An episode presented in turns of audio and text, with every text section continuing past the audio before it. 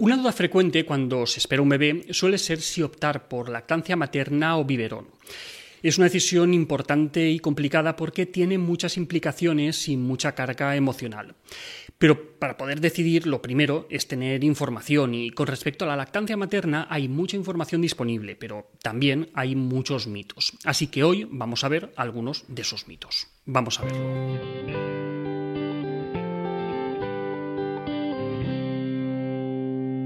Como decíamos, eh, la lactancia materna está rodeada de muchos mitos que pueden influir en la decisión de optar por un tipo u otro de lactancia o, incluso abandonar la lactancia materna cuando ya se había elegido. Vamos a ver algunos de esos mitos. Mito número uno. Eh, hay que preparar los pezones para la lactancia. Eh, se escuchan todo tipo de, remedios y, de maniobras para preparar los pezones para, para lactancia, desde frotar o tirar de ellos, emplear sustancias varias. Pero nada de esto es necesario. El cuerpo de la madre ya se prepara él solo durante el embarazo para que llegado el momento todo esté a punto. Sin embargo, eh, aunque no haga falta preparar los pezones, sí que es interesante preparar un poco la mente. Así pues, si, durante el embarazo eh, podéis acercaros a algún grupo de apoyo a la lactancia, y hacer algún curso o, leer algún libro sobre el tema, pues puede ser una buena idea. De hecho, eh, si estáis por Valencia, pues buscad los talleres de, los grupos de, Amamanta. Y si estáis en el resto de España, pues podéis buscarlos en la página web de, la IAN. Os dejaré ahí abajo los, los enlaces. Mito número 2. El parto por cesárea impide la subida de la leche. Esta es una idea muy extendida, pero lo cierto es que la producción de leche no depende del tipo de parto, sino que depende de la separación de la placenta del útero, y esto ocurre en todos los partos. Sin embargo, algunas circunstancias que suelen acompañar a las cesáreas, como la separación de la madre y el bebé, eh, la cesárea antes del inicio del trabajo de parto o determinadas patologías maternas, sí que pueden retrasar algunas horas la subida de la leche. Mito número 3, eh, sobre la leche de mala calidad. Eh, cuando hay un problema con la lactancia, eh, como por ejemplo que el bebé no aumente suficientemente de peso, pues, es frecuente echarle la culpa a la leche de la madre. Pero en realidad este no suele ser el problema, salvo en casos de malnutrición extrema en la madre. Lo más normal es que se trate de un problema en la posición, en el agarre o en la producción de leche y no en su composición. Y ojo, que estos problemas tienen solución y con un asesoramiento adecuado pues, no debería hacer falta recurrir a la leche de fórmula. Lo cierto es que no hay leches maternas buenas y malas, que la alimentación de la madre afecta poco a la composición de la leche y que la leche de vaca modificada no es mejor que la propia leche de la madre. Mito número 4. La lactancia materna es muy sacrificada para la madre. A ver, vale, que sí, que esto en parte es verdad, pero es que dar biberones también es sacrificado, ya que además de alimentar al bebé hay que comprar la leche, prepararla y cargar siempre con los biberones a cuestas, lavarlos, esterilizarlos, etc y mucho de este engorro es tanto de día como de noche. Y aunque si bien es cierto que con los biberones los padres u otros familiares pues podemos echar una mano, pues muchas veces son las madres quienes se acaban ocupando de, estas funciones, con lo que al final pues el vive no supone tanta liberación como nos quieren contar y sí un gran coste económico. Por otra parte, con el Vive también se pierden beneficios prácticos de la teta, como no tener que depender de toda esa cacharrería o el ahorro económico, por no mencionar la utilidad de la lactancia materna para calmar al bebé cuando llora, para dormirlo e incluso el poder dormir mientras ellos están mamando. Mito número 5. Eh, sobre la lactancia a múltiples. Si os dicen, eh, como a nosotros nos dijeron en su día, que al ser dos bebés tenéis que darles vive, tened claro que esto no es así. La lactancia materna sigue el principio de la oferta y la demanda, y la producción de leche de la madre se adapta a las necesidades de los bebés. Eso sí, si antes decíamos que la lactancia materna exige mucho tiempo y dedicación, ya os podéis imaginar que darle teta a dos bebés a la vez, pues no es una tarea sencilla, especialmente cuando hay algún problema añadido, como puede ser en el caso de bebés prematuros, parto por cesárea o alguna otra complicación. Pero bueno, que en principio poderse se puede. Mito número 6. Eh, con la lactancia materna no puedes tomar medicamentos.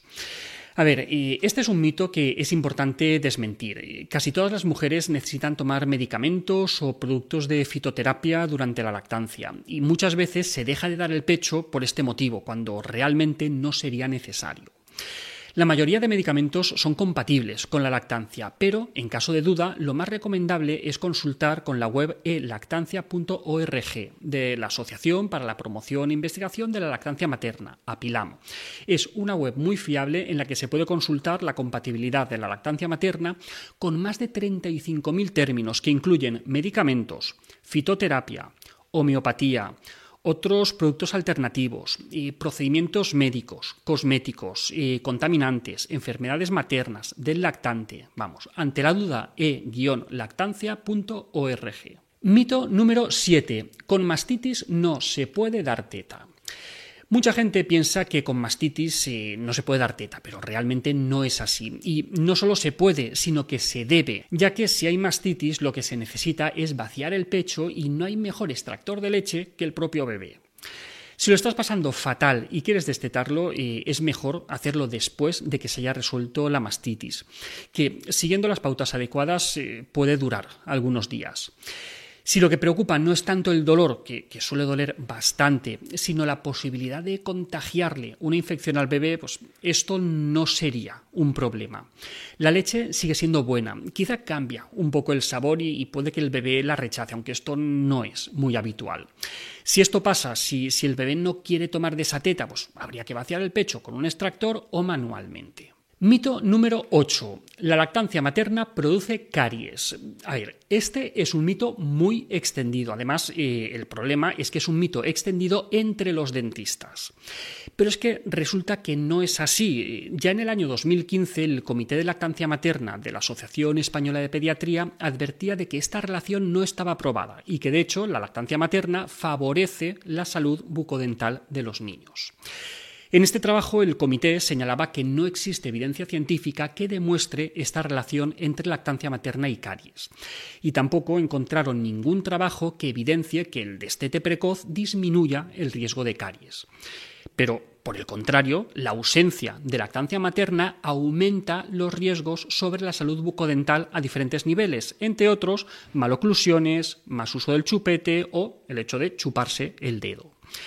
El comité concluye que todos los profesionales sanitarios, incluidos los odontólogos, tienen la responsabilidad de proteger y promover la lactancia materna y de ofrecer mensajes correctos basados en la evidencia científica y no en opiniones personales o en prejuicios en contra de la lactancia materna mal llamada prolongada. Mito número 9, que a partir de los seis meses eso ya es agua. Mm, esto es curioso, ¿no? ¿Os imagináis que llega un día en el que la leche se convierte en agua? Sería raro, ¿verdad? Sin embargo, como entenderéis, esto no tiene ningún sentido. Sí que es cierto que la composición de la leche cambia conforme las niñas y los niños van creciendo porque se adapta a las necesidades nutricionales de la criatura. Pero lo que ocurre es más bien lo contrario. Como dice el famoso pediatra Carlos González, eh, la leche materna no se convierte en agua, si acaso más bien se convertiría en mantequilla, porque con el tiempo la leche materna tiene más grasa, no menos grasa. Y mito número 10, la lactancia materna en el embarazo. Las madres embarazadas que continúan con la lactancia eh, suelen escuchar muchos comentarios sobre los peligros de dar teta estando embarazadas que si ponen en riesgo el embarazo, que si tienen que destetar antes de que nazca el siguiente, que si el mayor va a dejar sin leche al pequeño. ¿Qué hay de cierto? En todo esto? Bueno, pues parece que aunque algunas madres experimentan contracciones cuando amamantan, estas no suelen ser suficientes para provocar un parto. Y de hecho, cuando se ha comparado la duración de los embarazos con o sin lactancia materna, pues no había diferencias. Así pues, eh, si no lo prohíbe el ginecólogo, pues en principio el embarazo no sería un motivo para destetar si la madre no lo desea. Sin embargo, pues, también es cierto que en el embarazo se dan algunos cambios que acompañan en la dirección del destete, por lo que es frecuente que muchos peques se desteten en ese momento, ya sea por iniciativa propia o por iniciativa de la madre. Y hasta aquí otra píldora de psicología. Si os ha gustado podéis ayudarnos compartiéndola. Además, tenéis muchos más vídeos y muchos más artículos en el canal de YouTube y en albertosoler.es. Y en todas las librerías nuestros libros Hijos y Padres Felices y Niños sin Etiquetas. Y también nuestros cuentos infantiles Tengo miedo y Tengo un nudo en la barriga. La semana que viene, más. Un saludo.